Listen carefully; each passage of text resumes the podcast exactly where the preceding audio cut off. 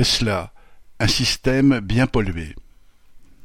Tesla, n'utilisant pas tous ses « droits à polluer », à savoir les quotas de CO2 attribués aux industriels, il les revend à d'autres entreprises automobiles comme Volkswagen et General Motors.